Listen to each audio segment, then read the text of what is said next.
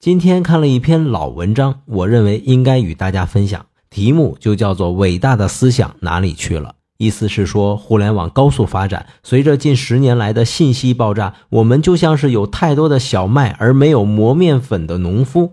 我们每天接受了太多信息，就是想要思考也没有时间，而大多数人根本就不想思考了。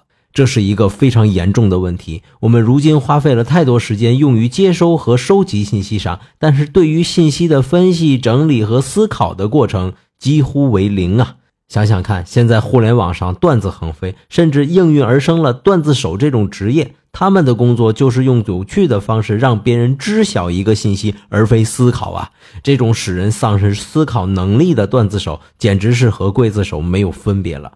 今天回复“思考”两个字，看这篇引人深思的老文章。鸡蛋有话说，观点特别多，思考。